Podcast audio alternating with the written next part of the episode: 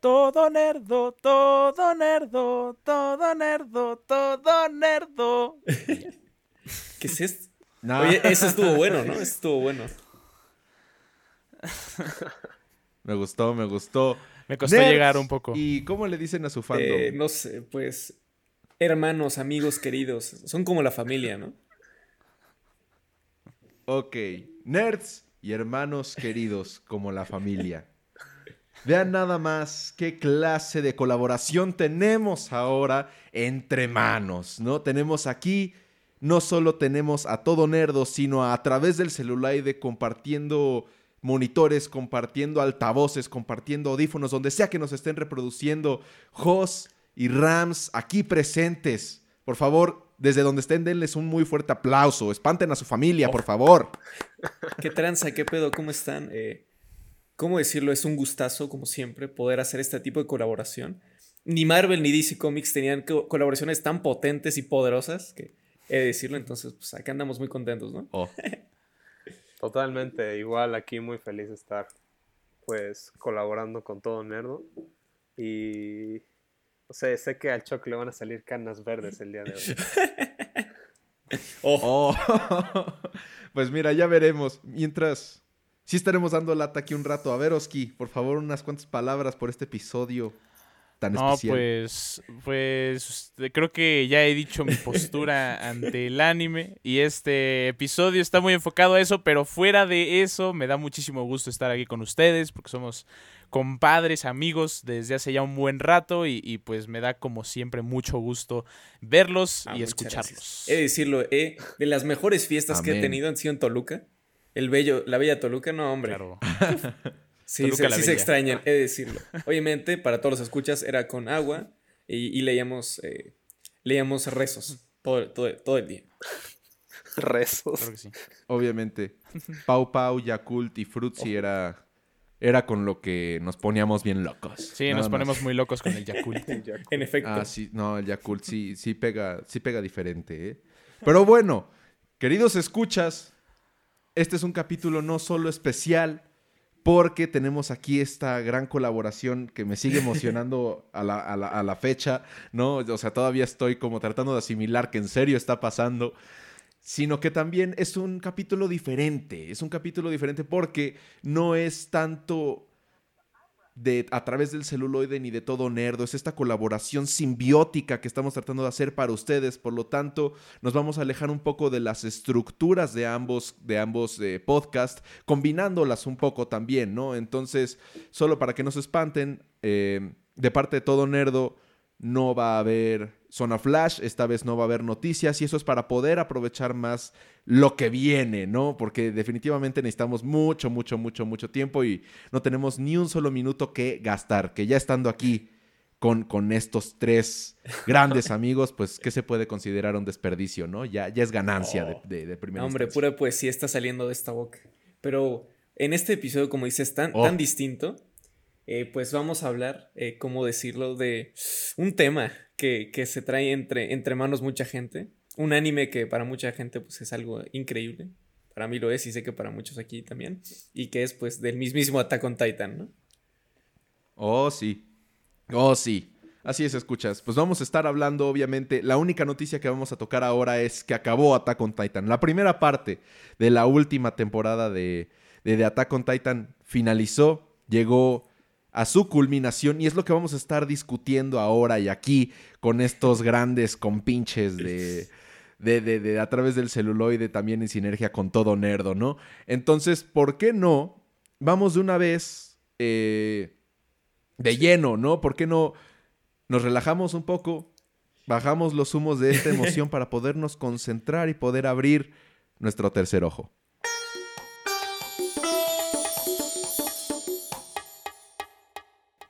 Qué bonito se escucha eso. Sí, caray.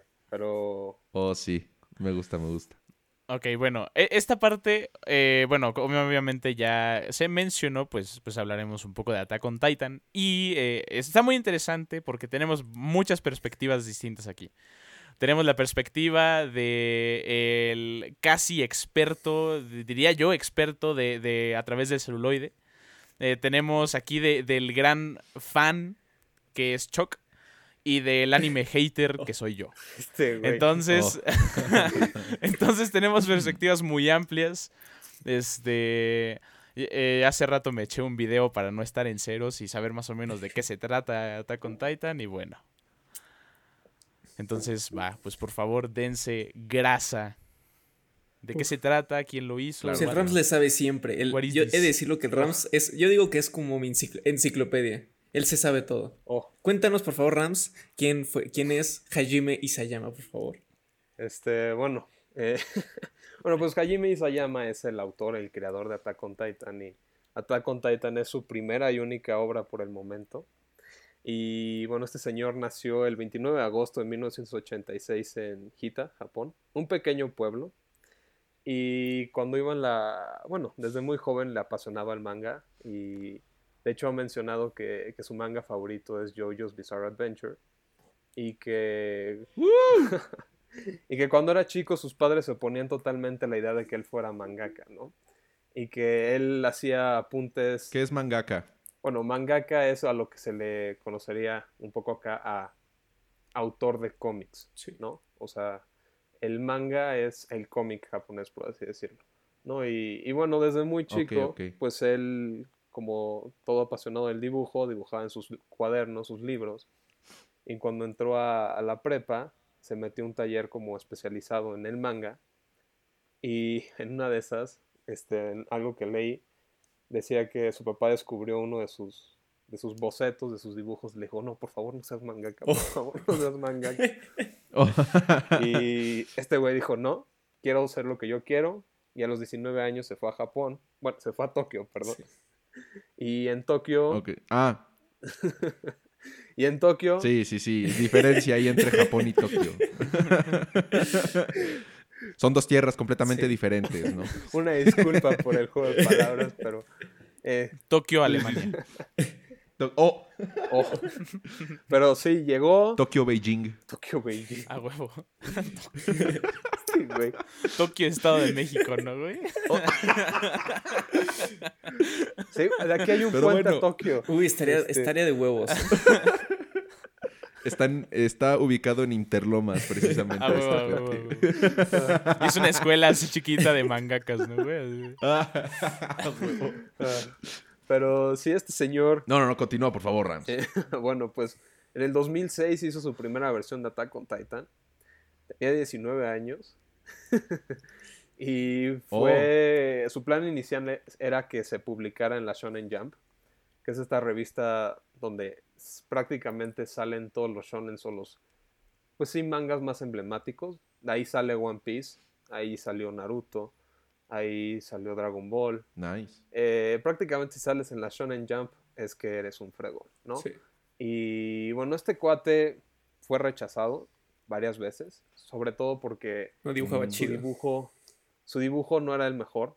La historia de un Sí. grande. Sí, y sí, porque pues sí, o sea, él desde chico, Cualquier historia de un grande Sí, sí, tiene sí. eso. sí, que era, y sabía que su dibujo no era el mejor y así, y se esforzó y terminó siendo aceptado en Kodansha, si no mal Ujú. recuerdo, y ya empezaron a publicarlo en el 2009, ¿no? Y desde el 2009 no ha parado de ser publicado.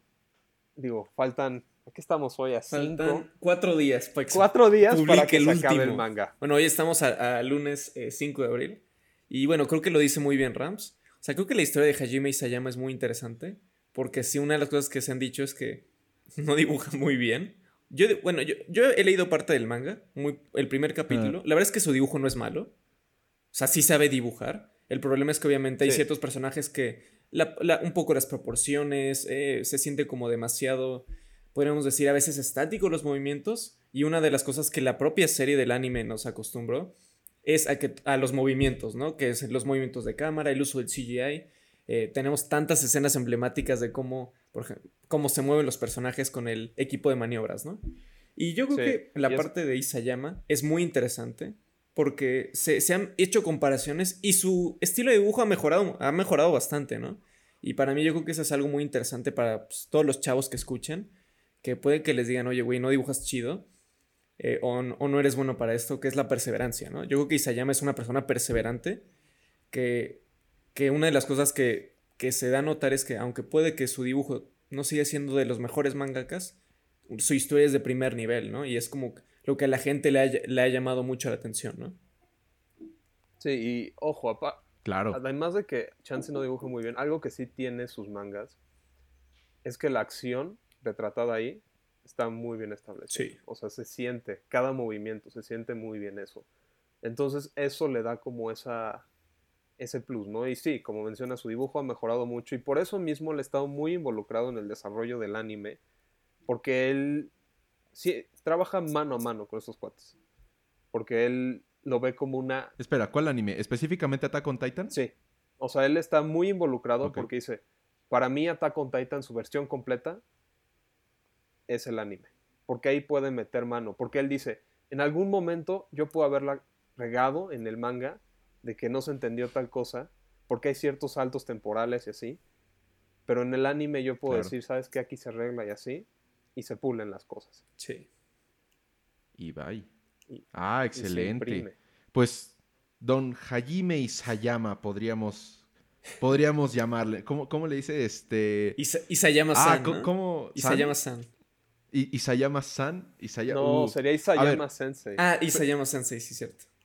Gracias, exactamente. Isayama Sensei. Pero a ver, tenemos Attack on Titan por un lado. ¿Eso es lo único que ha trabajado Hajime Isayama? Este, bueno, llegó a trabajar, de lo que he leído, como ayudante en algunas cosas, en algunos proyectos. Eh, él en sí, su única obra sí es Attack on Titan, más que nada. O sea, O sea, si yo quiero ver más de Hajime Isayama, digo, ah, me, me encantó Attack on Titan, ¿no? No sé, como ver Nolan, no sé. Ah, me, me encantó Inception, wow, quiero seguir viendo más de este brother, voy y veo Tenet. ¿Cuál es esa otra obra de Hajime Isayama? ¿O de plano es la única? es la única. O sea, bueno, hay más. O sea, es que, te digo, en 2006 sacó Attack on Titan, que fue un one shot. Y ahorita estoy, Ajá. estoy googleando por cualquier cosita. O sea, por ejemplo, en el de Attack on Avengers, la historia él la escribió. y ¿Es en donde qué? Hay un Hay crossover. un crossover ah, en- Digan, ah, expliquen, expliquen. Ajá, expliquen. pero a ver, a ver, cuéntanos más, cuéntanos más sobre ese crossover. Aquí sonó algo, la gente sí escuchó bien. bueno, esto, Ajá, esto ¿sí esto sí se mezcla bien entre todo nerdo y atrás del celular. Porque claro, claro. en el 2014 sa- salió un cómic Ah, es reciente. en el que, bueno, los Avengers, sí, Hulk, Spider-Man, se enfrentan a, a los titanes de Attack on Titan, ¿no? No lo he leído, pero de lo que sé es que Nueva York es atacada por titanes repentinamente. Entonces estos cuates, pues, Oh, se arman los, los golpes. Se arman los putazos. O bueno, sí se pueden decir groserías. Ah, huevo. no, ma. Güey, claro, ¿te imaginas el intro de eso? Eren Jaeger y los Avengers. eh, Es el de Spider-Man. Güey, No yo no más quiero. El eh, Hulk contra el titán, el titán acorazado, ¿no? Yo digo que se arman, se arman los buenos golpes ahí. Uy, son- sí. A ver, pero a ver, ¿qué- si yo esperaría ver algo más similar como alguien que también tenga la piel acorazada para darse unos Ah, trancazos sí. con el Reina. Que sería, no sé, a lo mejor la mole, ¿no? O sea, Oh, algo así, este. No, Sería ahorita no me llega a la mente Team alguien Hulk que- slash Mole contra Dios Supremo Ándale. Reina. No, ¿cuál Dios Supremo, güey? Ya en, en el primer capítulo se, se lo echan. ¿Ah, sí? seguro. Esto- Espera, espera, no, nos estamos adelantando, Bueno, buen todavía punto, no punto. discutamos de eso. Pero bueno, Ajá, aparte sí, de todavía eso, no, todavía. aquí dice que hay una obra que se llama Heartbreak, Heartbreak One del 2008 y Yours del 2008. Tendría que, que checarlo y al igual que se menciona The Killing Pawn, pero fuera de eso, Ok, ok, a ver. Para que lo escuchen bien, repítelas fuerte y claro. ¿Cuáles son las otras obras de Isayama Sensei? bueno, aquí me aparecen tres aparte de Attack on Titan y el crossover con los Avengers. Y una es Ajá. Heartbreak One, Ors o RZ y The Killing Pawn. No los he revisado. ¿El peón asesino? sí. La verdad supongo que son, ¿cómo se llama? Eh, mangas cortos. Sí. Este, o sea, de one shots. Porque él sí ha mencionado varias veces, o sea, y prácticamente está enfocado totalmente a Attack on Titan desde el 2009. Y es que después de Attack on Titan tiene más planes, tiene ideas, pero no cree, O bueno, su plan es ya, hace Attack on Titan y cuelga la pluma y se retira. Oh. Ah, pues el vato sacó buen, buen varo de esto, ¿no? Supongo. Sí, gana como... no, pero deja el varo, güey. El... Pues, todo lo que conlleva, además del varo, ¿no? Este reconocimiento. Sí, o sea, o sea yo digo, yo digo el varo es... o sea, obviamente el varo es como de que... Ah, güey, pues ya, o sea, ¿para qué vuelvo a hacer otra cosa en mi vida si a lo mejor ya estoy muy, muy conforme con lo que hice? O sea, ya estoy súper feliz. No, pero es que. Ajá, estoy súper feliz con, la obra que tuve. Y además, pues tengo un chingo de varo, güey. Pues ya, ¿no? Mejor me voy en mi alto y ya. Es que es muy curioso porque, o sea. De hecho, se siente súper inseguro todavía güey. No, o sea, de lo que se ha visto. Hasta todavía no sabe si se va a ir. No, o sea, es que dice. O sea, él está muy sorprendido del éxito que tiene Attack on Titan y, o sea, él sabe y él siente que le faltan aprender muchas cosas. Entonces, volver, o sea, hacer otro manga sería volver a empezar desde cero en varios aspectos, o así lo he mencionado. Pero, y además es que la vida de un mangaka es un... Sí. Es muy, muy... Demandante, Complicada. Sí, o sea, es... Le voy a dedicar mi vida al manga, tal cual. No, y además para los chavos que no sepan, o bueno, que no saben más o menos cómo es el ritmo de trabajo, pues Isayama, por ejemplo, ha mencionado que... Los jóvenes de ahora. justo publica 45 páginas de manga mensualmente, ¿no? Más o menos. Entonces, ya ni hablemos de Leichiro Oda. Sí, güey, justo, justo. Eh, porque el, Rams es, eh, fan número uno de Leichiro Oda. Luego lo va a conocer, yo estoy muy seguro. Eh, Ojalá.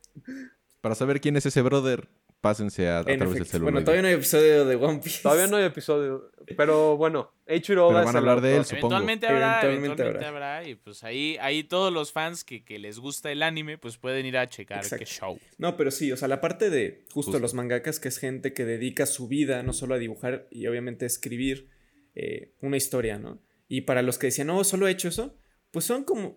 Creo que Attack on Titan tiene como más de 10 años en producción. Entonces, imagínense trabajar en algo durante 10 años, que solo sea una persona. Es obviamente algo súper demandante.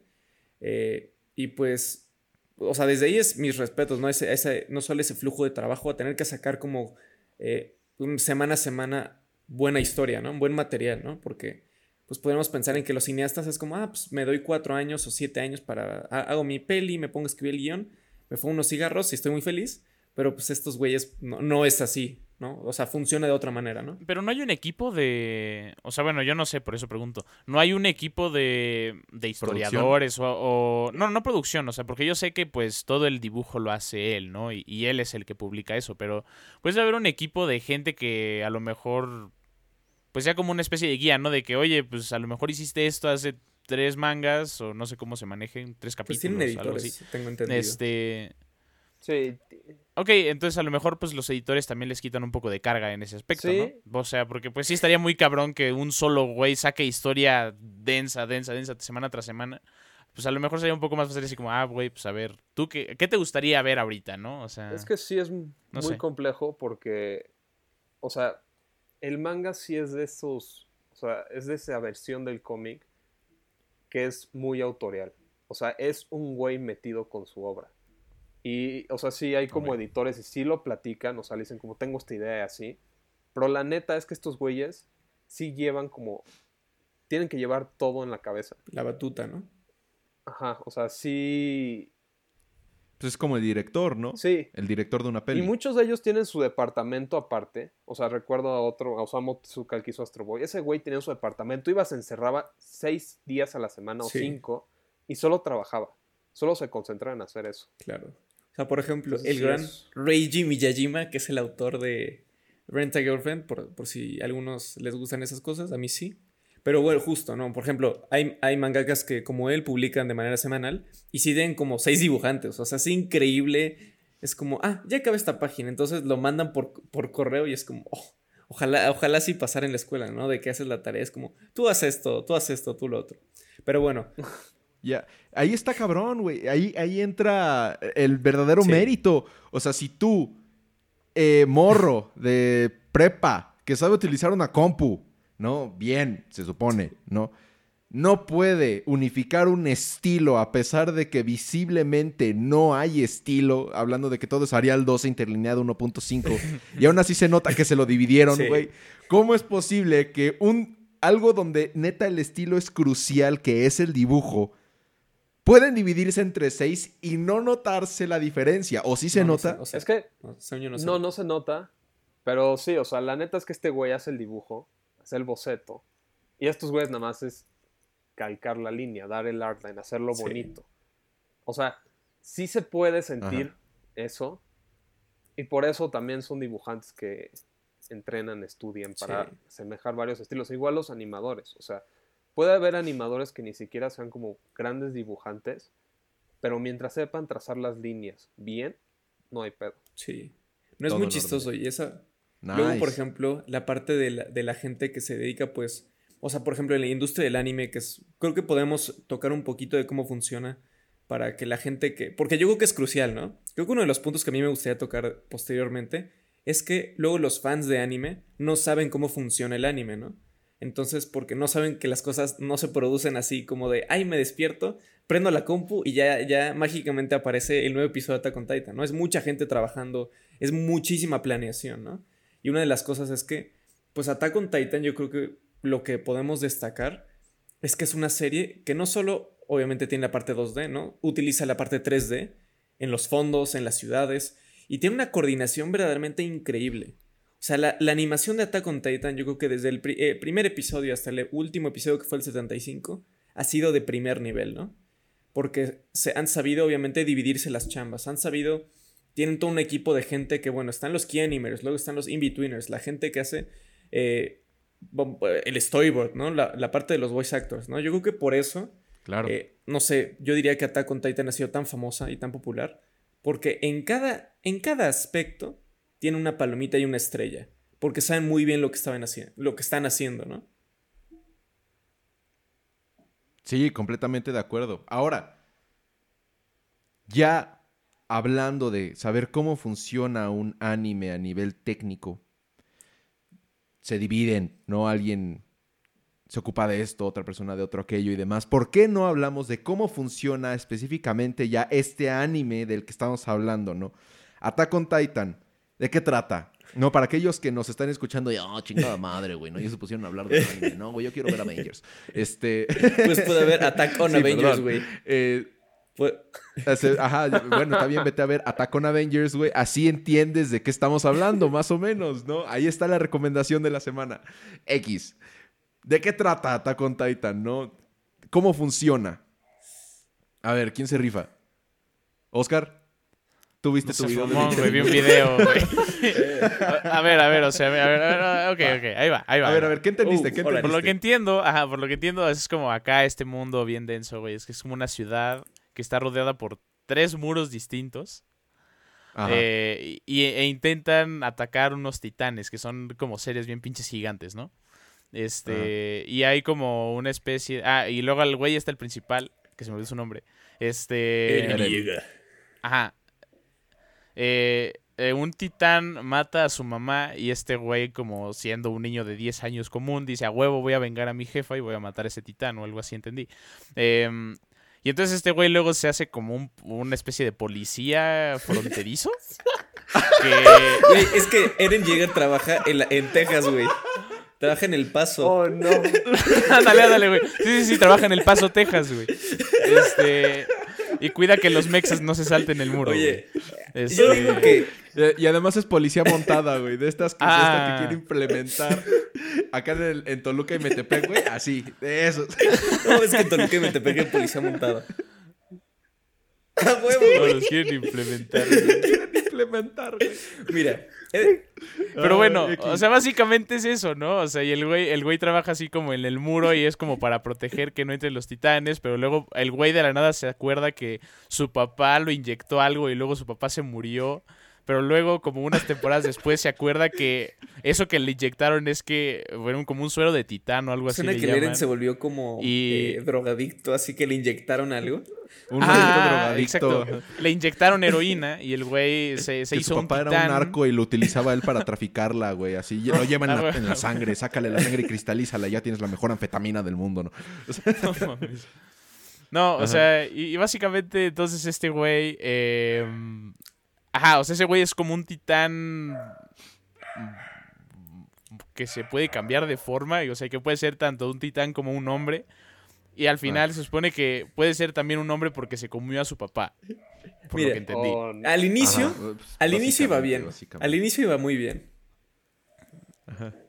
Hasta que llegamos a la Sí. parte de las No, drogas. justo, se- se- no, justo la parte de Attack on Titan. A ver, a ver, el- La premisa por favor. es que justo, bueno, en este mundo es en el, el 845. eh, tenemos este mundo que está básicamente donde la humanidad casi se ha extinto, ¿no? ¿Antes o después Eh, de Cristo? Pues nunca lo mencionan, pero me imagino que sea como después de Cristo.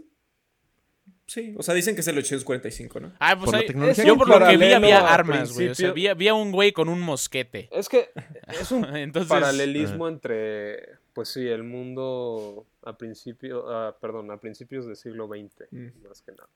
Sí. O sea, y, e inicialmente parece más como un aspecto medievo mezclado con steampunk en, steampunk en ciertas cosas. Y pues un poco lo que va es que hay un país aislado y este país consiste en tres murallas, ¿no? Y como todo, las tres murallas están divididas en sectores y cada uno está pues de nivel socioeconómico más bajo al más alto.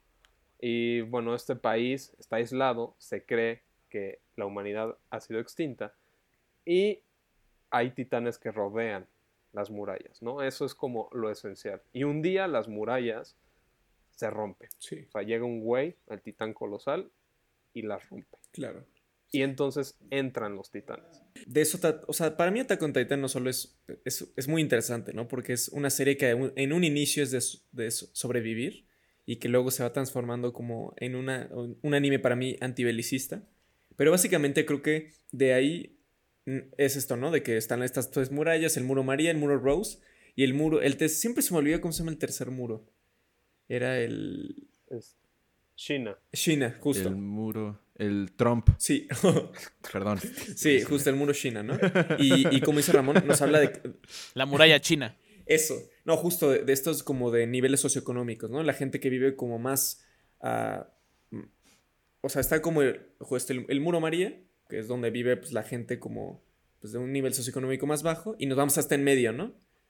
Que es la más, que es la más protegida, ¿no? Que se, el muro China, donde La está la capital. Exactamente. Entonces creo que lo, lo más interesante no solo de este primer episodio es que no, justo nos plantea la historia de, bueno, nuestros tres protagonistas en un inicio, que es Eren Yeager, es Mika Ackerman y es Armin Arler- Alert, ¿no? Arlert. Y Reina. Y espérate, espérate, pero todavía no es protagonista, ¿no? Mm. No, güey, desde el capítulo 1 No, Si espérate. tanto te gusta Rainer, cásate No, con él. pero todavía no sale. Oh. O bueno, todavía no sabemos que sale.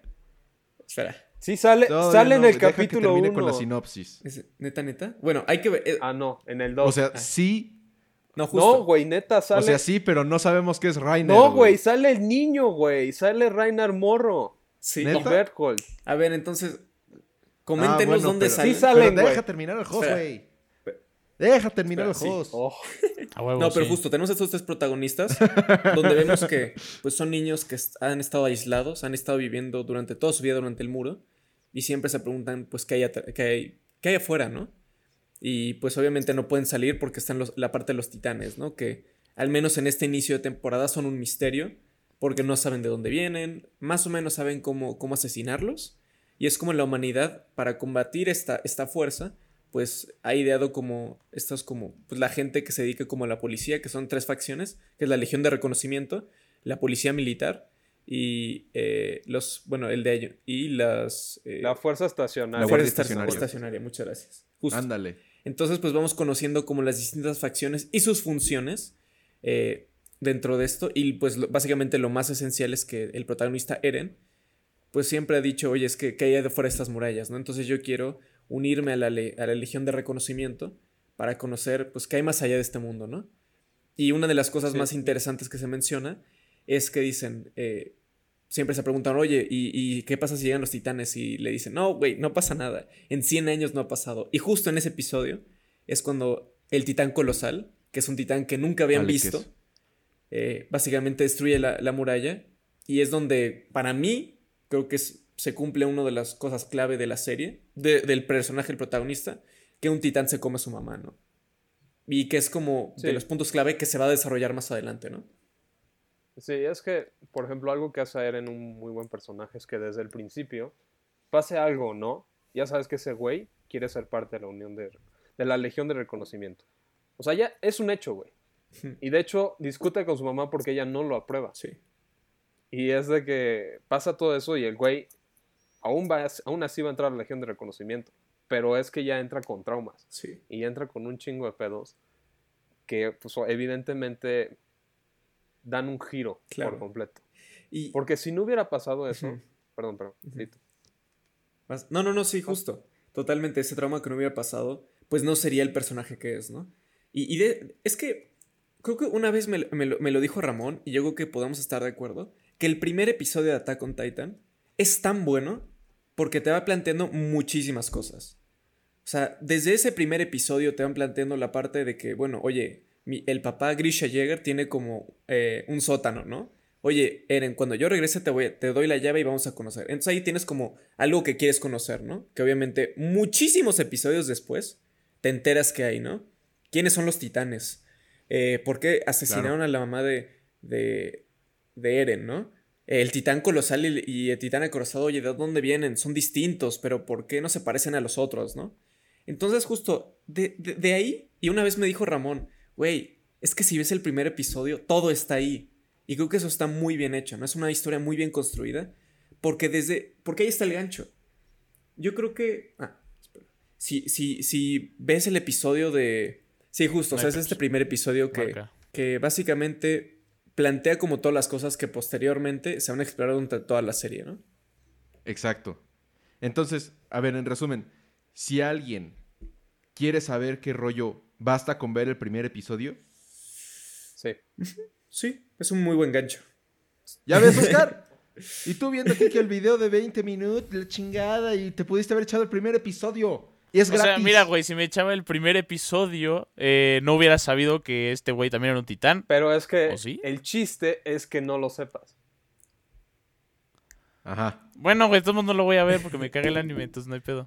Puta. ok, está bien, güey. Pero a ver, eh, a ver, a ver, en cuentas resumidas, después de todo eso, de ver cómo es que todo se asienta en, el prime- en la primera batalla, que según yo es la de Trust, Sí. ¿no?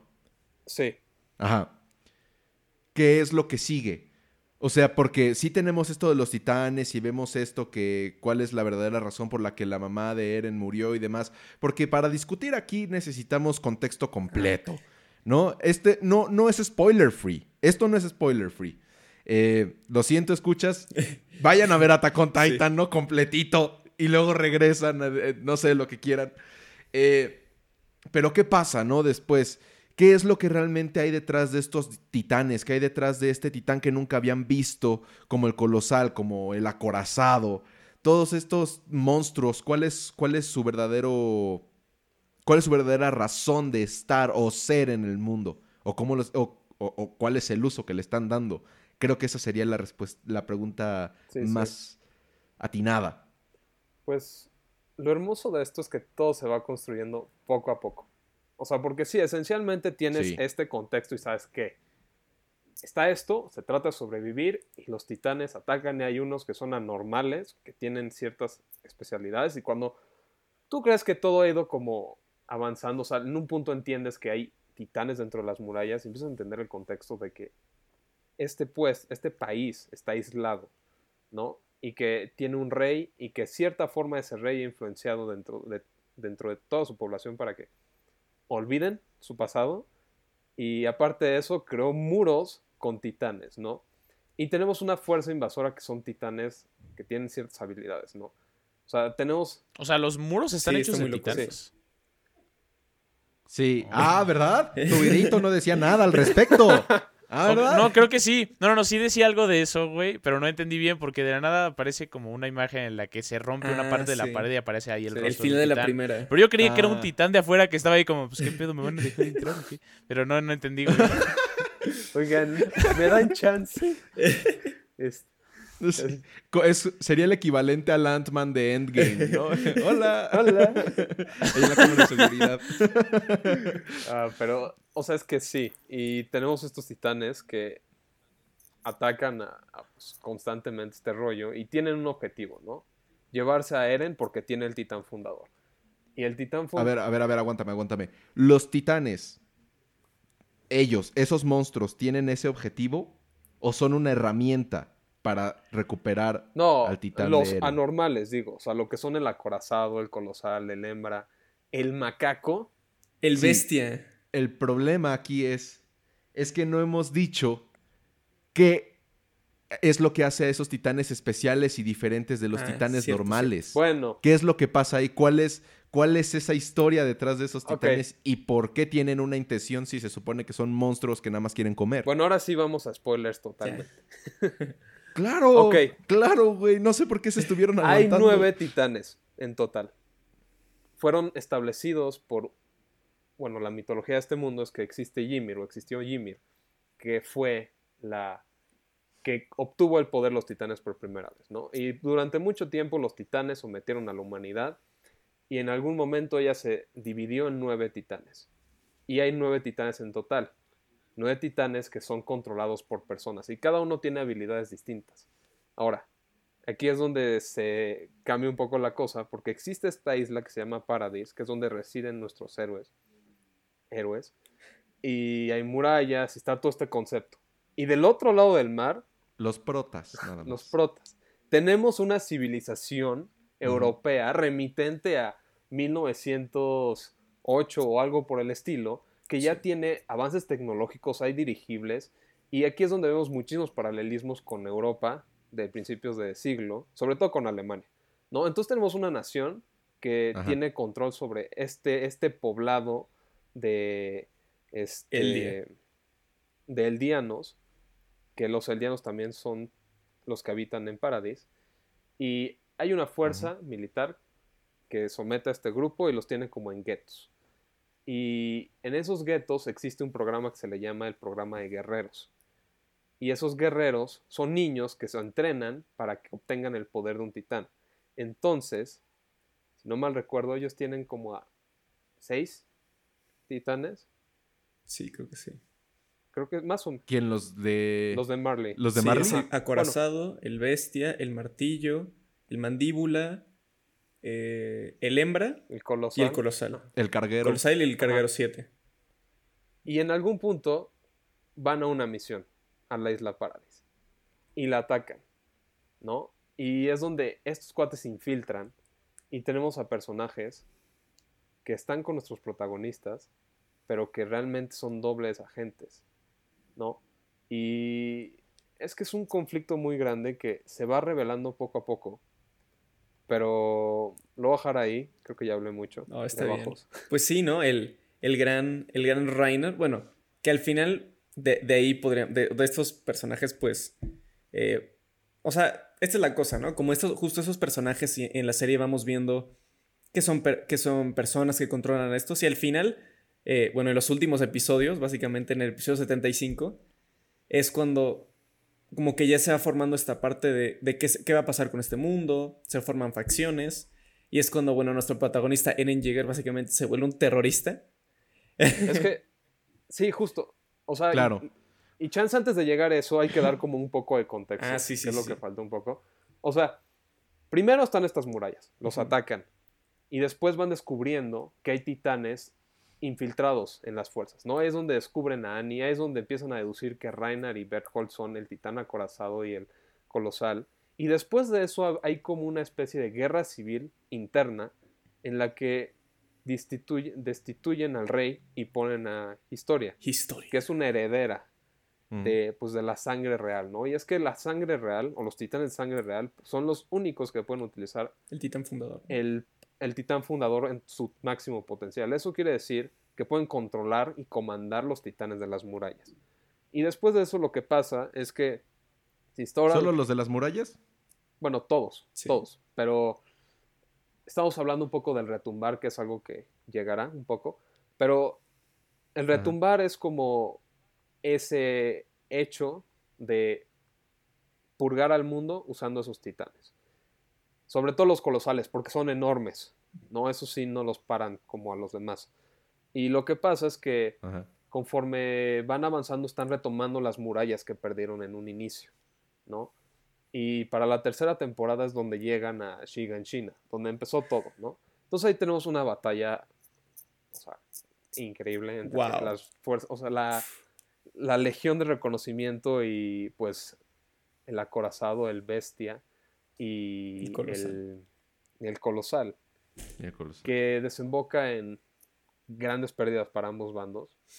Eh, y es ahí donde Eren y el resto entran al, sótano y se enteran y descubren que su mundo está aislado y que lo que ellos creían que sabía existiendo la humanidad era, no era cierto. Porque del otro lado de la muralla, del otro, del, lado, del otro lado del mar, del otro lado de la isla, hay una civilización completa. Y una civilización que los quiere muertos, a todos ellos, por el poder que tienen. Entonces, con eso partimos a que Eren y los demás van a atacar. Y es ahí donde empieza la última temporada, ¿no? Tenemos, empezamos con esta sociedad y empezamos con personajes que no conocíamos y conocemos la otra cara de la moneda, ¿no? En algún momento, bueno, los que alguna vez odiaron o fueron malos por mucho tiempo ahora son humanizados y entiendes lo que hay detrás. Entiendes por qué van y la obsesión que tienen en ir a atacar pues las murallas de acá, ¿no? Y es que es muy curioso porque, o sea, literal está el capítulo 1, pero inverso, a través de los ojos de Reina. Y ves todo lo que pasa. Sí. Y todo eso desemboca en que Eren se la regresa, así, se echa toda la ciudad. Y, y así empieza la temporada. Ok. En resumen, tenemos a estos marginados, que son los eldianos, que creen que no hay mundo afuera y viven atemorizados por el ataque o un próximo ataque de estos monstruos, al parecer sin conciencia, que son los titanes. Llega este ataque y a partir de ahí se desemboca toda esta cadena de descubrimientos donde no solo sabemos que hay nueve especiales, sino que además los titanes no solo son monstruos tal cual, sino herramientas de guerra, de una guerra que, de la que ellos no tenían conocimiento. ¿no? Hasta que son involucrados directamente por medio de la batalla de Trust. Es cierto, ¿no? Estamos hablando básicamente de una guerra, ¿no? Donde los titanes no son más que mecas. Sencillamente, ¿no? Este, son, son, son una mera herramienta de, ventaja contra el otro. Este, o, desventaja incluso a veces, ¿no? Porque luego Eren sí se de lanza. Este, y, ya, ¿no? Al final estamos viendo una serie que es una guerra entre dos pueblos, donde los titanes nada más ya ni siquiera son temidos, son utilizados, son un, son un objeto. Sí. ¿No? Sí, sí, sí. Ahora, ¿qué pasa en la cuarta temporada? Eh, la guerra ya explotó completamente, ¿no? Ya es algo donde ya no es tanto nos defendemos por parte de los eldianos, sino venganza, ¿no? Por parte de Eren. Y aquí hay algo, aquí hay un plan en específico para acabar con la guerra que viene por parte de un personaje que luego se lo plantea este otro personaje. ¿Qué pasa? ¿Cuál es ese plan? O sea, ¿cómo es que se acaba esto, no? ¿Cómo quieren terminar la guerra? El Sick Jäger, que para mí fue, no manches, ese güey me cagaba la madre. O sea, dijo, güey, ojalá que te mueras, cabrón. Pero eh, en los últimos episodios de la temporada lo humanizan mucho y tiene una visión como esa parte, pues, que la, la parte de los titanes se extinga, ¿no? ¿Cuál es su plan? O sea, que, ya no, que no haya más titanes, ¿no? Que obviamente que caput, que ya, que ya no sea un problema de la humanidad, ¿no? Y de, esa manera, pues podemos, como que lo entendemos más como personaje. Y decimos, güey, pues la neta no está tan mal, ¿no? Pues, porque al final los titanes han sido como la razón, no solo de que, haya muchísimo eh, discriminación por parte de varios pueblos, sino haya muchos conflictos. Y es, es como el arma más grande, o sea, para los titanes son como una bomba nuclear, ¿no? Que, que muy poca gente tiene y que se andan pasando de mano en mano y que obviamente hacen muchísimo más daño que beneficio. Sí, y que sin embargo ya se están... Claro, entonces, al final, sí, di, di, di. Ah, bueno, que, ya para este punto ya hay forma de derrotarlos, ¿no? Y, lo que pasa es que este plan es que Zeke quiere utilizar el, el retumbar, que es este poder que posee el titán fundador, para erradicarse a todo el pueblo de Ymir, a todos los eldianos, ¿no? Porque justo, como menciona él, ya está harto de todo ese rollo y que los titanes son solo un problema, ¿no? Sin embargo, aunque Eren haya confirmado que está con él, yo siento, bueno, Eren lo ha mencionado antes, y es que en su perspectiva, el mundo es el enemigo. Sí. Entonces, tenemos dos visiones distintas juntas. Ok. Entonces, básicamente ya, al final es en donde se, donde se descubre, ¿no? Donde se revela completamente cuál es el plan concreto de Zeke o cuál fue desde un inicio, o no sabemos si es de un inicio o desde la cuarta temporada, ¿no? Que es básicamente la eutanasia. Si la eutanasia la definimos es el, la muerte por el bien mayor, ¿no? ¿Cuál es la causa principal de esta guerra? Desde un inicio fueron los titanes, ¿estamos de acuerdo? Sí. sí. O sea, lo que, como se originó esto, el primer ataque, el que vemos en la serie, lo vemos gracias a que quieren recuperar al titán fundador que está con Eren. ¿Estamos de acuerdo? Entonces, literalmente son puros titanes. Entonces, sí, aquí es en donde dice, ah, claro, ellos son el problema, ¿no? Hay que darles muerte a ellos. Y para que no vuelva a haber titanes en la vida, también hay que darle muerte a Eldia. Y no tanto como vamos a exterminarlos a todos, ¿no? Sino que ya no tengan hijos.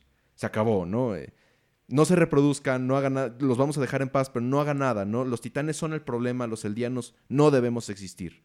Y ya, y ahí es en donde se acaba, ¿no? Ahí es, se revela este plan y ya lo último que vemos es literalmente este plan tomando acción, acción, porque literalmente se acaba el último episodio y se acaba con que los marlienses, los honorables marlienses, llegan a Eldia en, globos aerostáticos, eh, ¿cómo se eh, llaman? En, en en dirigibles, ajá, a, a madrearse, ¿no? Y tiene una, buena frase. Ahí, venía Rainer. Rainer. no, hombre. Claro. Ya son a agarrar a putazos, ¿eh? Es como. Es que además el final de, esa temporada es como. Así dice, güey, no mames, ya se van a pelear. Y es como, bueno, nos vemos eh, dentro de muchos nos meses. Vemos en un año, ¿no? Para seguir. es, como, oh. es que es. Exacto. Ahora, ¿por qué no simplemente nos quedamos ahí? Porque ahí nos dejaron y nos dices, Oscar, de primera instancia, ¿qué opinas tú? Pues mira, la historia está chida, pero no es, no es algo que me mega hiper llame la atención, ¿sabes? O sea, eh, eh, o sea, la historia tiene una sinopsis padre. De todos modos, hay muchas cosas que no termino de entender. Eh, estaban diciendo como de un reino o algo así. O sea, como es, son como muchas cosas que no termino de entender, pero que supongo que, bueno, más bien no supongo. Si, si viera la serie, obviamente lo entendería, ¿no? Pero no. Ajá, o sea, no sé, la historia está muy chida. Y si lo que buscas es una buena historia, no dudo que Attack on Titan la tenga. Eh, pero. Creo que Oscar dice algo muy interesante. O sea, la historia luego puede ser. A, mí luego se me hace un poco compleja. Porque como que tiene tantos datos que hay cosas que luego se me olvidan, que luego que tengo que volver a repasar. Y, el, y, el, y la parte de poder pues, platicar con gente pues, está muy chingón. Y pues, no sé, eso es lo que me lleva eh, la, la atención de justo que que para mucha gente puede ser que Attack on Titan le llame más por lo... Puede que dice, güey, la neta el anime no me gusta mucho. Pero dice, bueno, a ver, pues chance por la historia le entro, ¿no? Y, puede ser como una puerta de entrada, ¿no?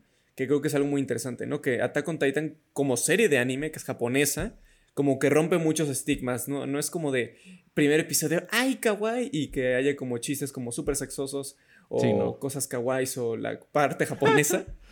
Como que eso es lo que a mí más me gusta de Attack on Titan, que se totalmente se diferencia de cualquier otra cosa y que para si a ti como que el anime todavía como que te genera ruido esa estética, yo creo que Attack on Titan es un buen lugar para conocer otra historia que también es japonesa, ¿no? Para iniciar. Sí, bueno, algo que mencionas es que no es como que rompa esos estigmas, sino que retoma cosas que mm. ya han sido muy olvidadas dentro de Japón. Porque Sí, últimamente ahora todo Japón, o bueno, lo que se conoce son este tipo de animes de otro, otro, otra demográfica. Y es que Attack on Titan sí no está tratando de imitar nada, es su propia cosa, ¿no? Y Attack on Titan sí viene de un buen de cosas que se han dado, sobre todo el anime de mechas de los 80s y 90s, y que termina siendo el anime de esta década, tal cual. O sea, Attack on Titan es un anime que retoma muchos temas, los comple o sea, los hace complejos, o bueno, los explora, ya que son muy complejos, y no hay buenos ni malos, ¿no? Yo creo que es lo que más me gusta, porque entrar a Attack on Titan es un boleto hacia una retrospectiva sobre la guerra, principalmente, ¿no? Y la guerra en todos sus aspectos, porque eso, aparte de que está en cierta forma representando a Alemania en sus, en sus en las primeras dos guerras mundiales en ciertos aspectos. Tenemos, pues sí, la búsqueda de poder de la Primera Guerra Mundial, el super ejército, que también empezó en la Segunda, pero sobre todo está situado en la Primera por el contexto, los países, digo, vaya, invaden el Imperio Otomano.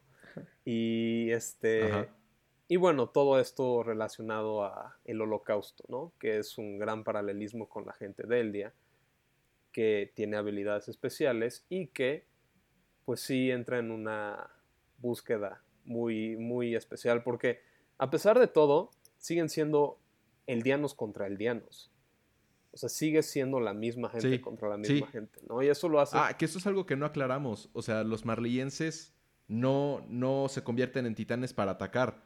Tienen a su propia sección de eldianos para tener posibilidad de, de acceder a los titanes y van a, mandar ahí a los eldianos a chingarse a su propia raza. Sí, como un rebaño. Sí.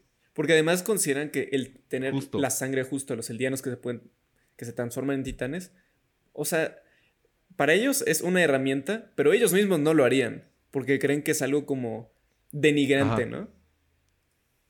O sea, claro, o sea, lo utilizan nada más incluso por parte de Gaby lo vemos, lo vemos los vemos utilizar eso nada más como para conseguir la ciudadanía, ¿no? Es como yo quiero ser un honorable marliense como este como el diano yo en esta sociedad. Y entonces ¿qué hago? Me vuelvo un guerrero aspirante a ser heredero, eh, heredero de Titán para poder decir, ah, huevo, yo soy un marliense chingón, pero no, eres un eldiano. Se acabó. De hecho, no.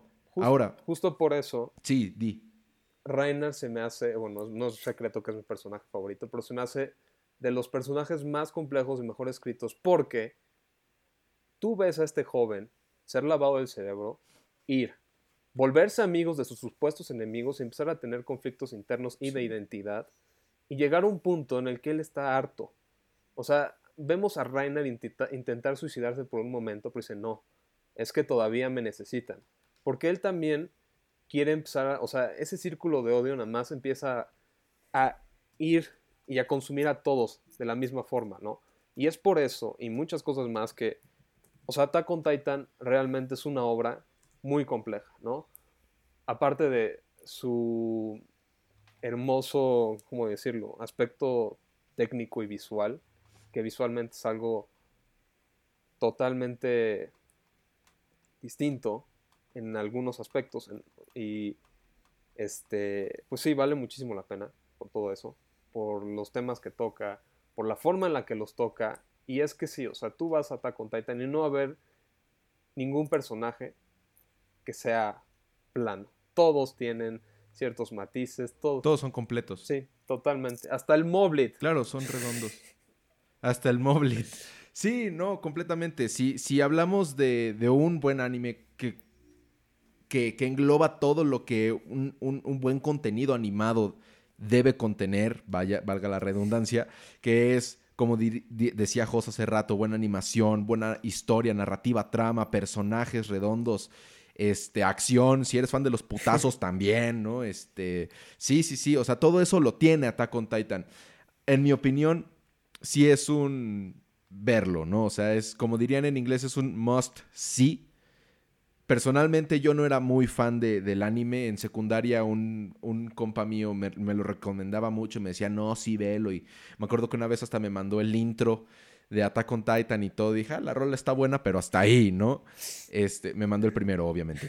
Uy, joya. Y ahí estaba yo. Y de repente nada más vi Death Note. Y dije, ah, está padre. Seguí viendo. Me enché Samurai Flamenco, que ya era un salto muy grande. Y dije, ah, ok. Y luego vi Bleach. Y dije, ah, esto del anime está bueno, ¿no? Esto sí, esto como que sí. Y de repente veo Attack on Titan. Y dije, wow.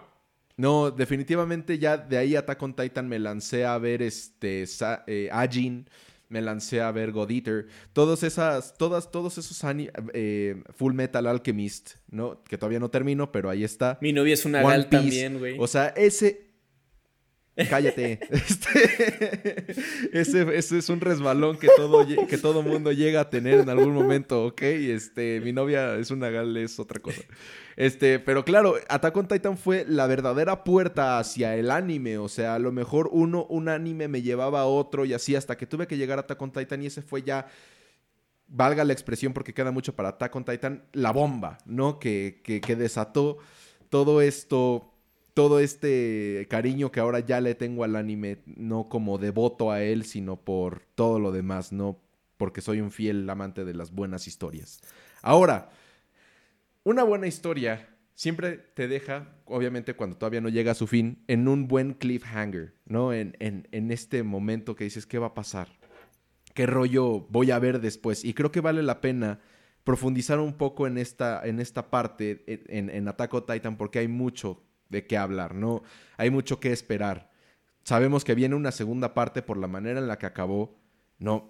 Pero ¿en qué, en, qué forma nos la podrían entregar y qué es lo que nos podrían entregar ahí, ¿no? Porque no creo que otros 13 capítulos sean puros madrazos. Yo creo que debería haber más historia. Entonces, a ver, Oscar.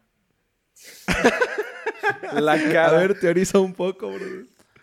Eh, no, pues este. El principal se va a morir y, los titanes van a ganar, güey. Yo no tengo una.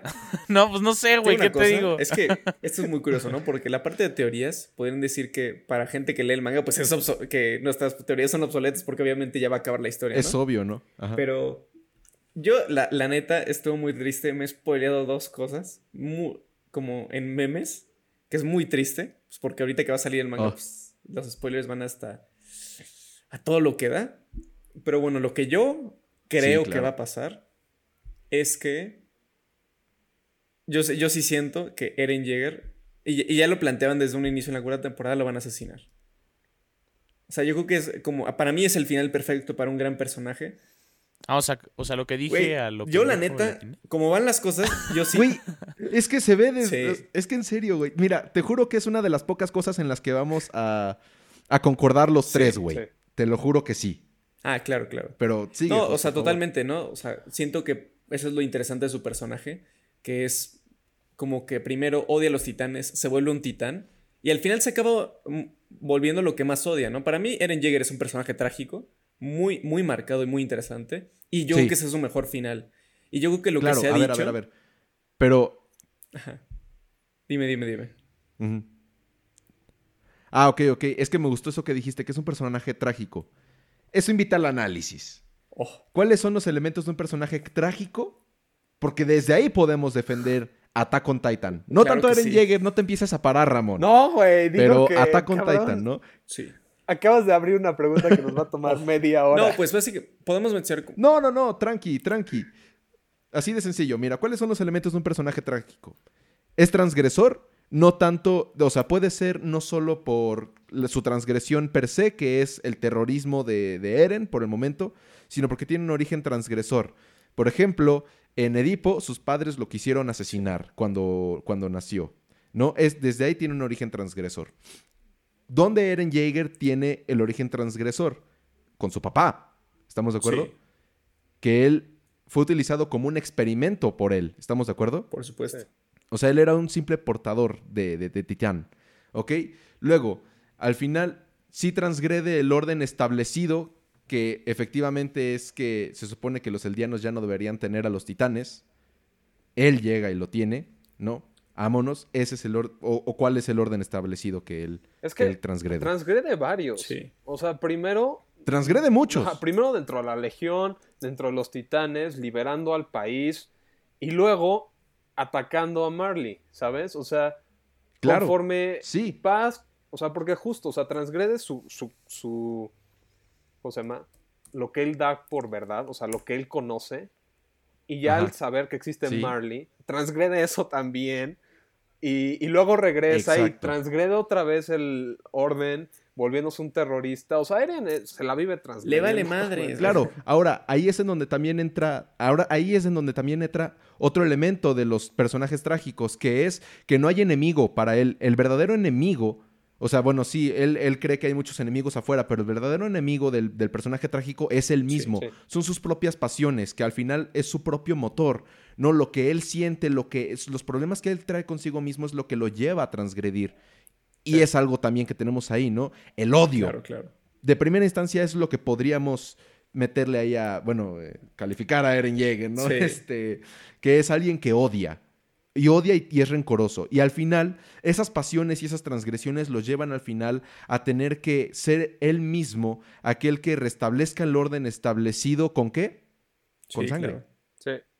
Totalmente. Y creo que por eso. Si él tiene ese destino, definitivamente es un personaje Claro, claro. trágico. Sí. pero por decisión propia. Debe ser por, por decisión propia. No, no puede llegar alguien a ser justiciero. Si un- una vez que alguien llegue a cobrar justicia, él deja de ser un personaje. Es trágico. que ahí Tiene es que donde está decisión. lo complejo.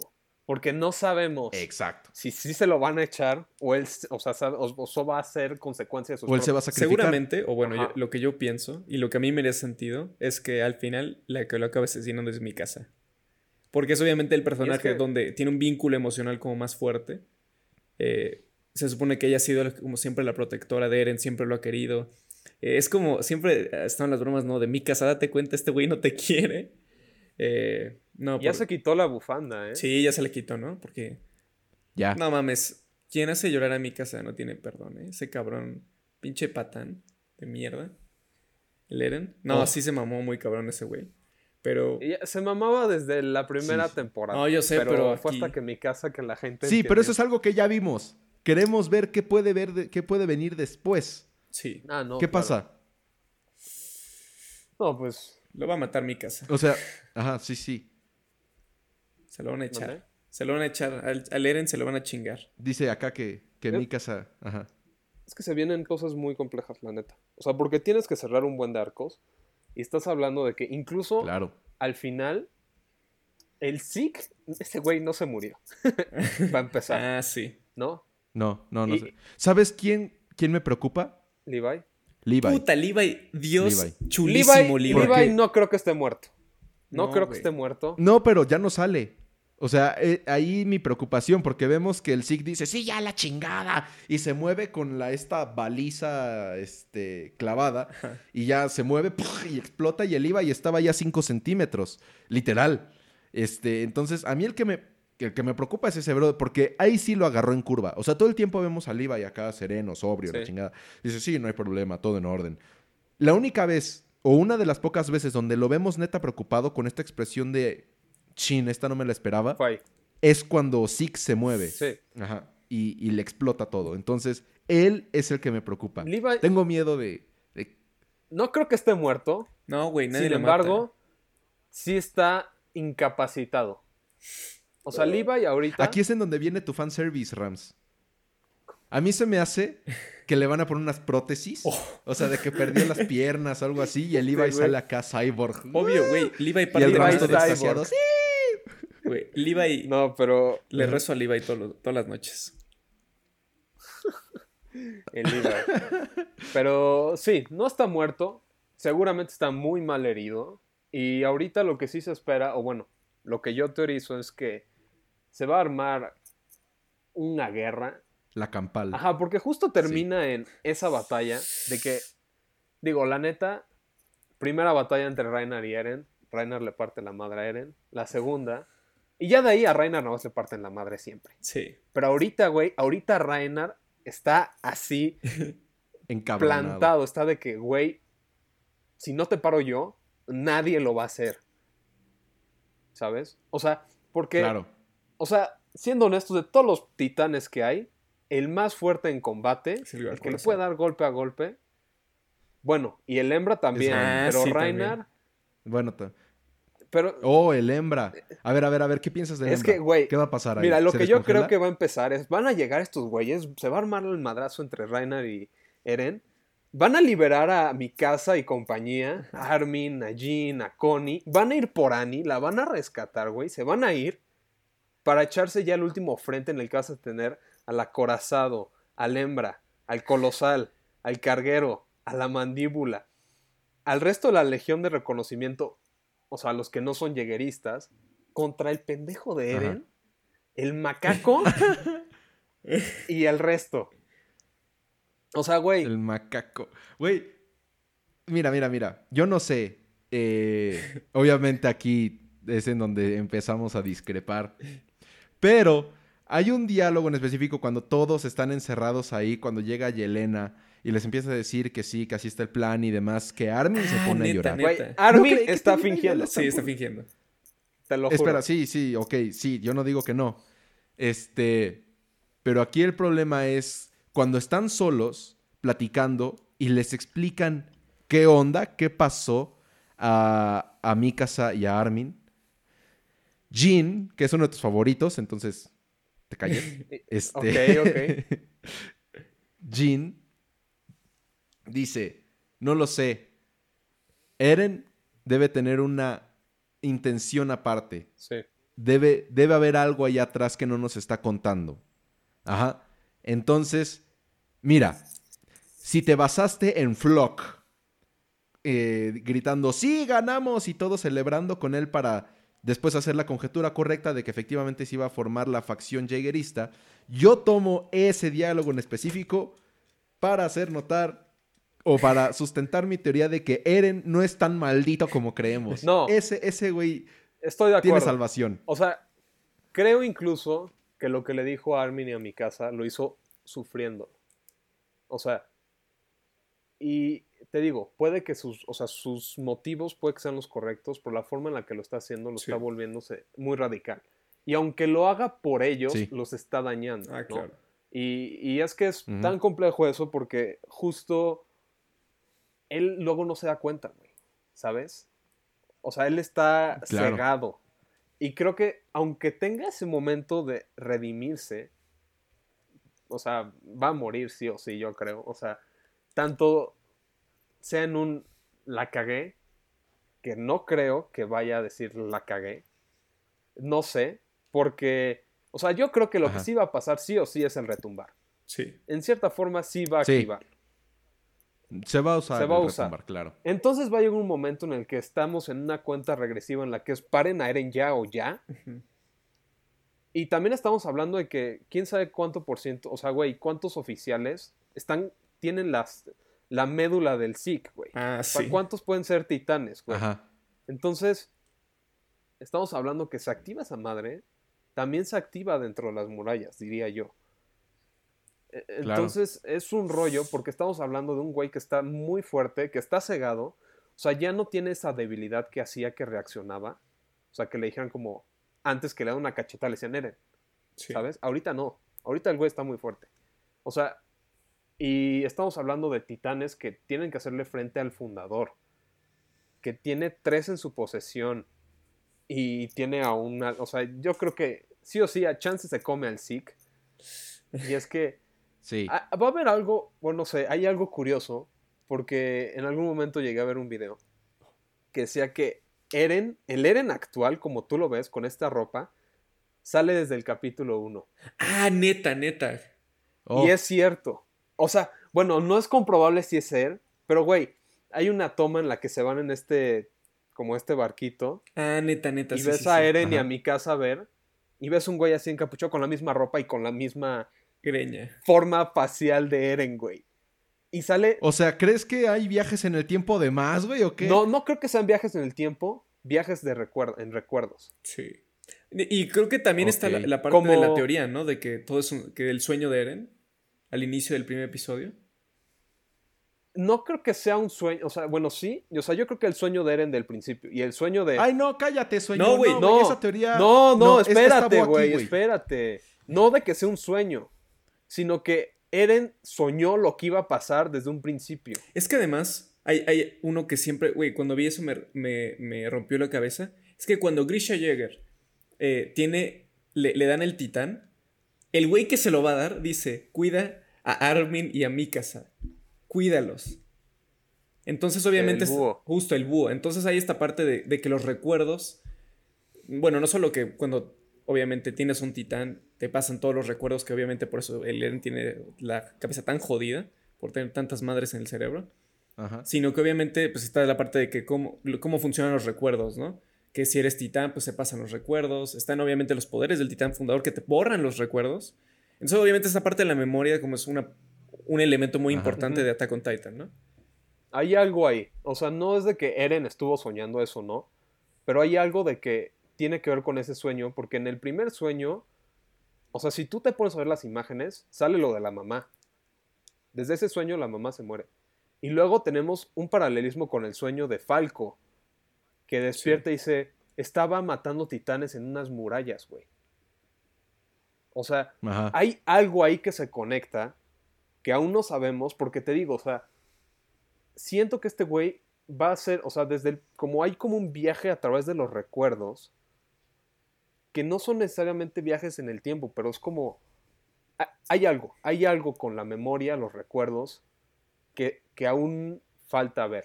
Y que vale la Está pena, la ahí. neta, echa- echarse la, Claro. tem- la serie otra vez, ¿no? O sea, que eso es lo más chingón, ¿eh? Attack on Titan es Sí, una serie tan totalmente. buena que yo, yo, que yo ya la he visto una vez, hasta donde está, y digo, güey, sin pedos, en dos, tres meses me la vuelvo a echar. Porque hay todavía muchos Yo la vi- elementos. Sí, sin problemas. Sí. Sí, sí, sí, o sea, retomar a que, pues claro, es el dicho, ¿no? Aquel que recuerda vuelve a vivir. Entonces, no solo estás recordando, literalmente estás volviendo a ver, estás volviendo a vivir la, la, la- la serie tal cual. Y este, y, y- y ya, ¿no? Este, e- eso literalmente te lleva a lo siguiente, ¿no? O sea, retoma, renueva, recicla, ¿no? Este, no, este, retoma, renueva, este, revé eso para estar todavía más preparados. Yo creo que yo también lo voy a hacer sencillo sí. y sí, en dos, tres meses. Oye, pollo. Ahora, lo que yo creo es que... Ew. Ah, no, vas. vas. Ok, sí, lo que yo creo es que efectivamente Eren va a morir. Mm, yo espero que sí sea. Que sí sea un, eh, una decisión propia, que él diga, va, esto debe terminar, por lo tanto, yo me chingo y cámara. Este, o a lo mejor es lo que quiere, ¿no? A lo mejor quiere comerse a todos para al final él suicidarse y este y que ya ahí queden los titanes, ¿no? No sé. Así sería también una manera muy muy cabrona de acabar con los titanes. Este, no sé. eh, yo creo que Rainer va a morir a manos de Eren. No es cierto, una- eso una- no es cierto. Pero espérate. Sí, No, en, una muerte bastante sí, muy no va a morir porque es el güey que... O sea, güey, le estaría cumpliendo el sueño. ¿Cómo? Reinar ya, ya quiere morirse desde la tercera temporada, güey. Ajá, exacto. Por alguna razón. Por eso sé, no o se sea, va a morir, Oye, güey. pero espera. antes- Güey que se quiere Yo no morir, no, sé, se yo muere. no sé. Espera, pero antes de, pa- de- de seguirle como esto, ah, yo estoy muy interesado. Eh, conocer lo que la gente sabe o piensa. Y creo que sé que ustedes. A mí me gusta mucho el título. Que hay, un- hay, un, hay un político de, de Cursant. Que luego. Que, que por él se ha llamado la Ah. sección. Pero bueno, dale. bueno, Yo no sé, ustedes si quieren, introduzcanla, ¿no? Ah, claro, pues date, Oscar, por favor, dale. Dale. Yo nada más le digo al Rams que va a llorar. Bueno, eh, este político de Coruscant, que todos amamos, tanto como a la mismísima democracia, se llama el senador Palpatine y él también ama la democracia.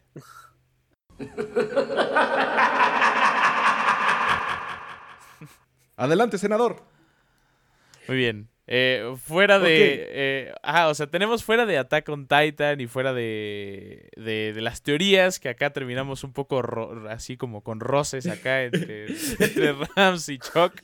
Este. eh, gracias antes de que se agarraran acá a putazos. Muchas gracias por interrumpir. un Por blasfemo. Este, Sí.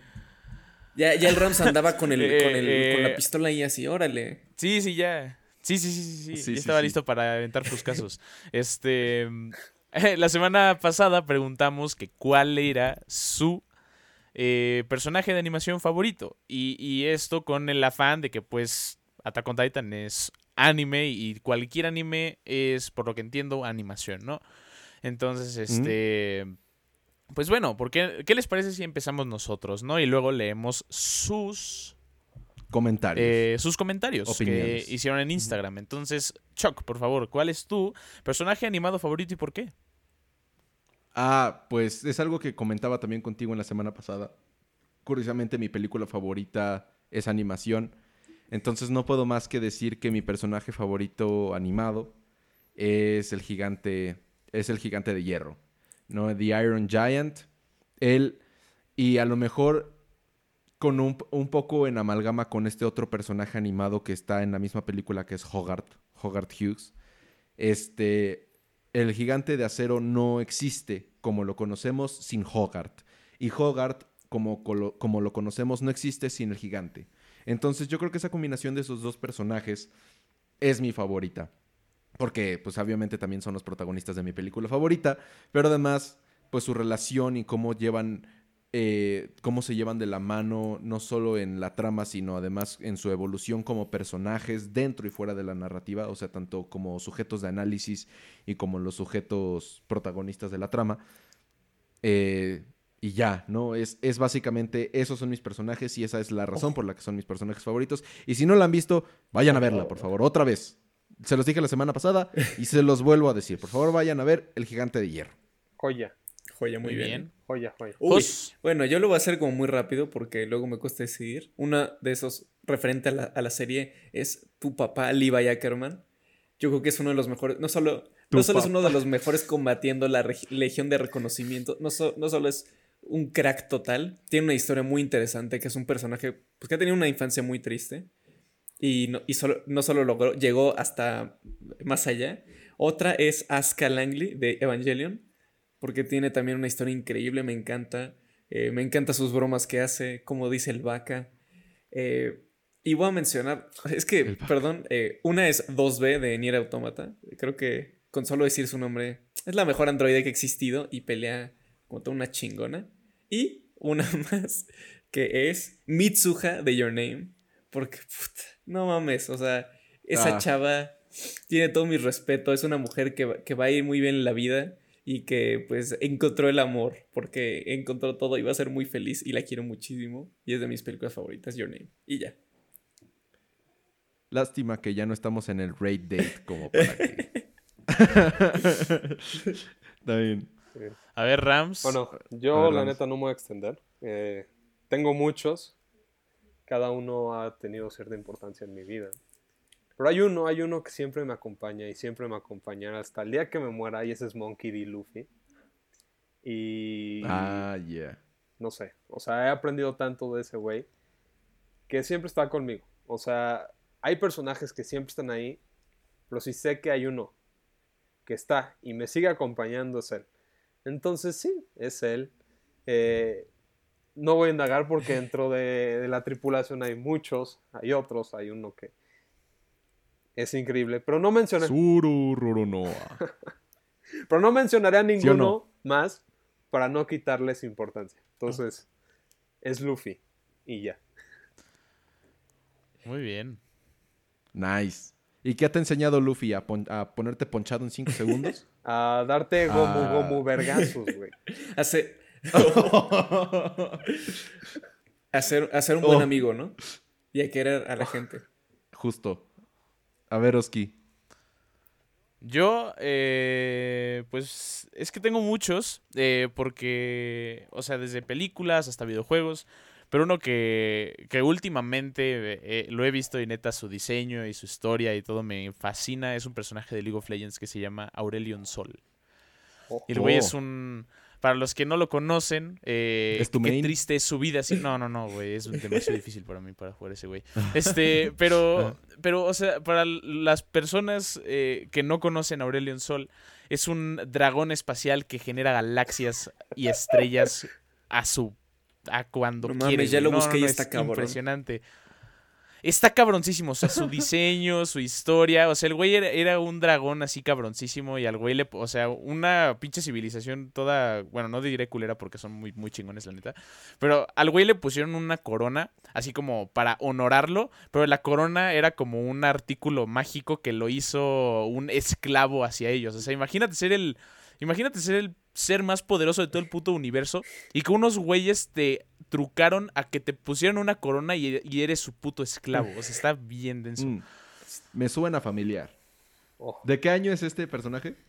Ah, es como del 2017. Más o menos. Ah, es muy reciente, güey. No, ok, ajá, ok, va, va. Pero el Los punto es fans que saben ya eh, de qué hablo, güey. el diseño está muy chingón. Eh, su backstory está muy chingón. Y, y sí, güey. Aurelion Sol. Triste que, Bravo, Riot. triste que la comunidad Yeah. sea tan mierda. Oh, Eh, Sí. tranquilo, tranquilo. No. con mi- Como que tus juegos LOL. favoritos conllevan una, una, No, comunidad muy tóxica, ¿no? No, fuera de pedo, la comunidad de LOL es bien densa. Ah, sí, la comunidad de LOL es una Sí, basura, por eso. güey, pero el juego, Sí. eso no le quita que No, el juego sea una Triste, verdadera joya, joya, triste que el juego esté rodeado por eso. Como en Attack on Titan, güey. Y en Star Wars, en Sí. todo, güey. Pero eso, En todo hay pero una eso le comunidad pasó hasta fea, Minecraft. No, güey, pero, Ajá, Sí, eso o le sea, pasó hasta pero de ahí a que juegues y En te digan que eres lados. una mierda y te suicides, ya es otra cosa, güey.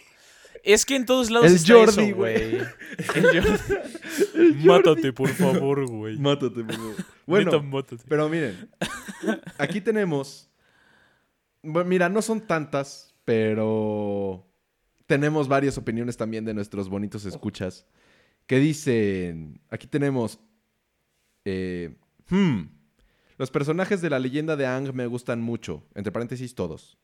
Mm. ¿Algo que decir, Ramón? No, pues, 10 de 10. es muy bueno Avatar. Vale mucho la pena. Pero así, todos, todos, todos, todos, Yo creo que sí, ¿eh? todos. O sea, obviamente unos más que otros, pero todos son entrañables, tienen sus momentos. Creo que el mejor personaje de todo Avatar es Zuko, aquí a la muerte. Este, la verdad sí, o sea, creo que es un grupo muy entrañable. O sea, yo creo que con todos se refiere a este la fuerza, A los, a los que resaltan, sí, ¿no? o sea, Katara. Pues, de hecho, ju- justo lo que dijiste, también nuestro queridísimo Nico Ah, Conut Nico 09. Conut. Por, eh, hombre legendario, caray. Ya te extrañábamos. Una- sí, güey, gracias por, por participar otra vez. Nos quedaste mal la vez pasada, pero no pasa nada, te queremos, güey. No pasa nada, Este- no pasa nada. Eh, dijo también precisamente Zuko y Ang. Mm, Ajá. gran dúo. Entonces, sí. Y sí, sí voy a ser sincero. La neta, yo soy fan de, de, de Zuko. Me acuerdo que de niño lo veía de así, de malo, todavía rapado con su coleta. Estaba bien pendejo. Y lo veía ahí. Y, y lo veías ahí ser el malo chillón.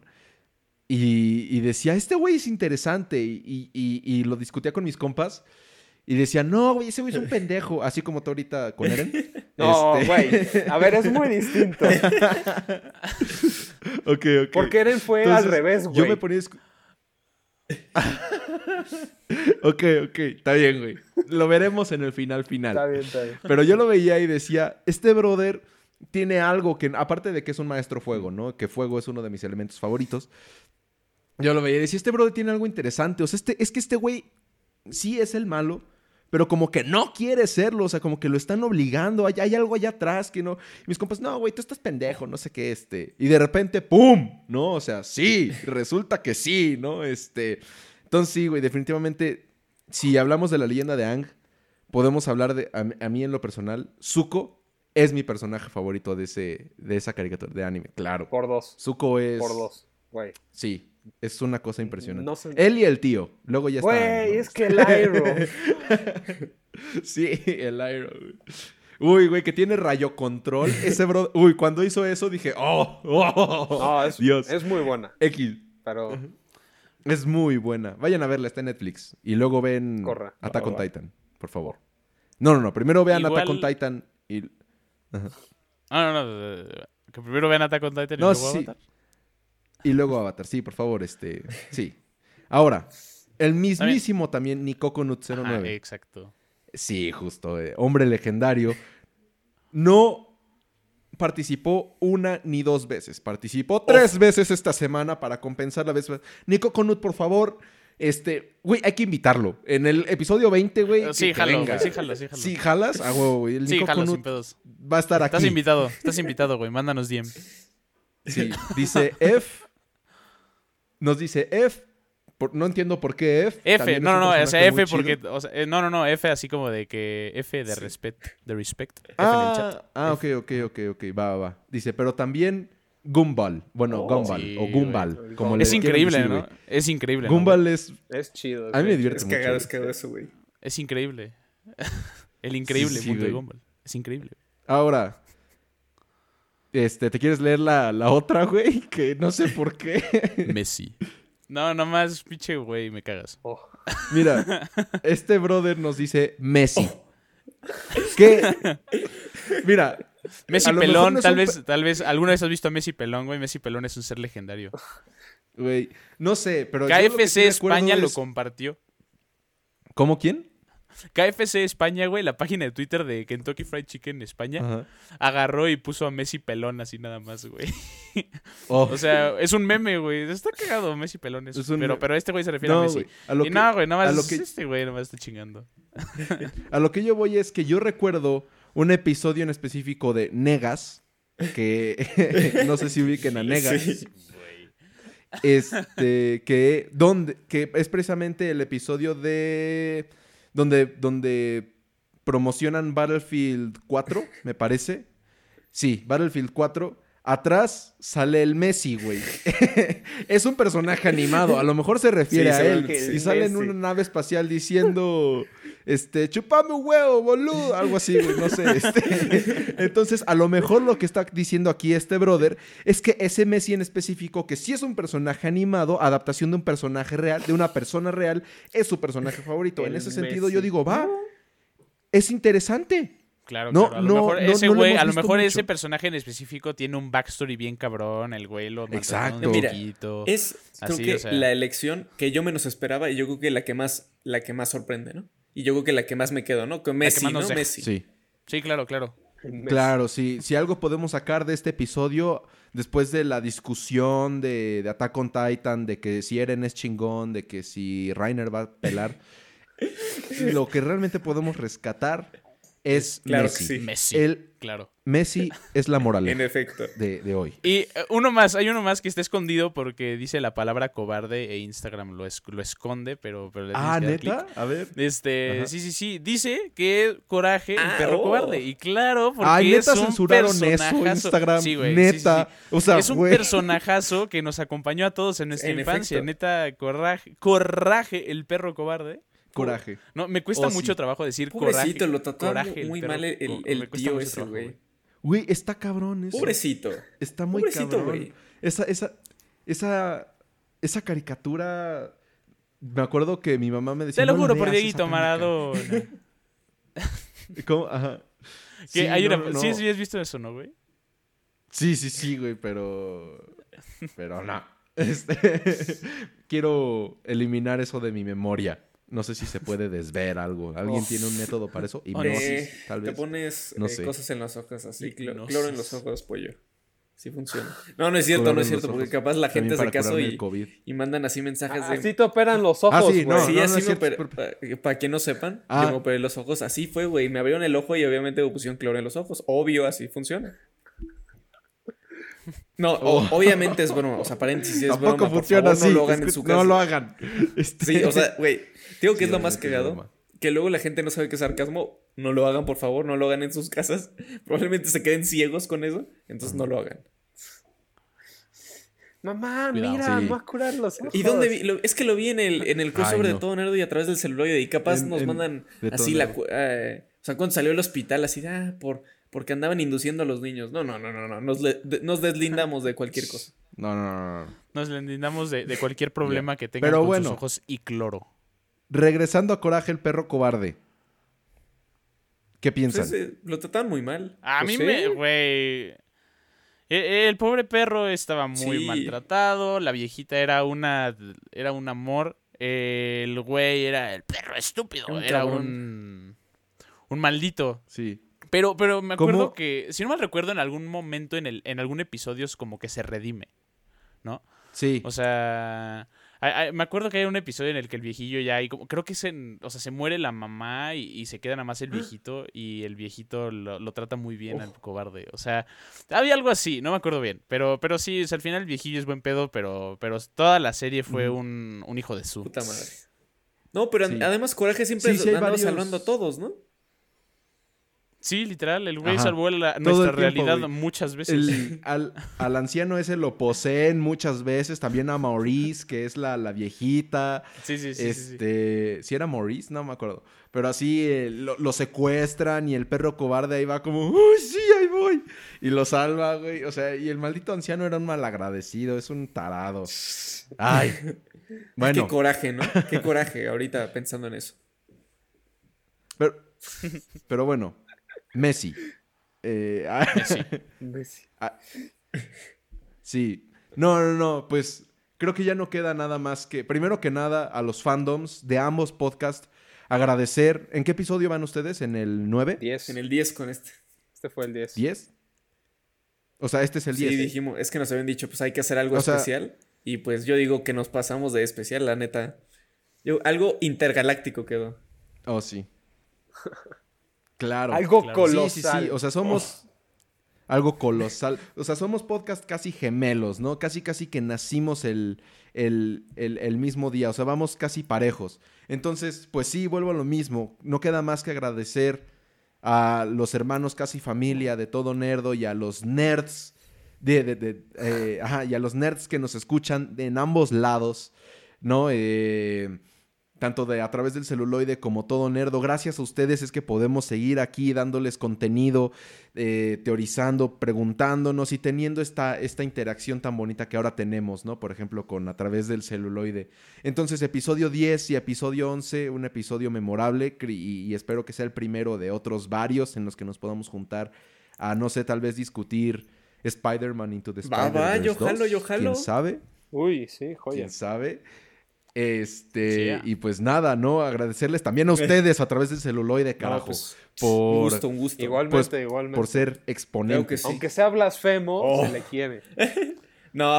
Ay, cállate. No, un gusto, ¿no? Mucha, en verdad, muchas gracias por la. Bueno, porque se haya podido hacer esto, creo que. No sé, como que trajo como una dinámica totalmente distinta. Podemos charlar, divertirnos, aprender que Messi es el mejor personaje animado de todos. Eh, Justo. Creo que, creo que hablaste un poco de más, porque simplemente decir Messi. Eh, Messi, ok. aprendimos que... Eh, es muy cierto, aprendimos, que Messi, ¿no? Y también de que aunque no lo quiera admitir, el pollo también ha tenido sus deslices con animes un poco pues, de un corte un poquito más... Eh, ¿Cómo decirlo, no? De adolescentes, más, más simp. Pero bueno. oh, no. Pero bueno. Sí, igual. Pues en todo caso, en, en eso, en todo caso, pues, pues eh, cerramos, ¿no? Creo que, creo que es todo por hoy. Creo que es todo lo que tenemos que decir. Y siempre recuerden. No, espera, que se promocionen. Que se promocionen. ¿Dónde quieren que los sigan? Ah, sí, claro, claro, claro. Pues para seguir con esta bonita relación. Pues bueno. Eh, pues el OnlyFans de a través del celular. No, no es cierto. Es broma, es broma. una... Oh, no, no, no, no, no. Ahí ya me no, no, perdón, perdón, no oh. los quiero emocionar. No, yo soy, bueno, en Twitter soy como arroba José Iván O202, en Instagram como Caja de Dibujos, y también soy co-anfitrión y co-host de Charlas y un Café, un podcast sobre cultura pop y el mundo del entretenimiento. Y pues ya, eh, pues decir que muchas gracias, la neta, yo me la pasé muy bien. Un beso. no, pues a mí me pueden encontrar este, como arena-gris en Instagram. En Twitter estoy como RamsterChief117. Y pues nada, igual este daba mucho para hablar. Creo que hablar de Attack on Titan nos podría dar un día entero. Es realmente algo súper oh, enorme, súper complejo, que tiene muchísimas cosas. Si no lo han visto, se las recomiendo mucho, que vale la pena. Que es una gran historia. Y pues nada, igual, un gusto estar aquí con ustedes, poder platicar de esto. Eh, de vez en cuando hay blasfemias, pero no pasa nada. Y pues nada, un gusto.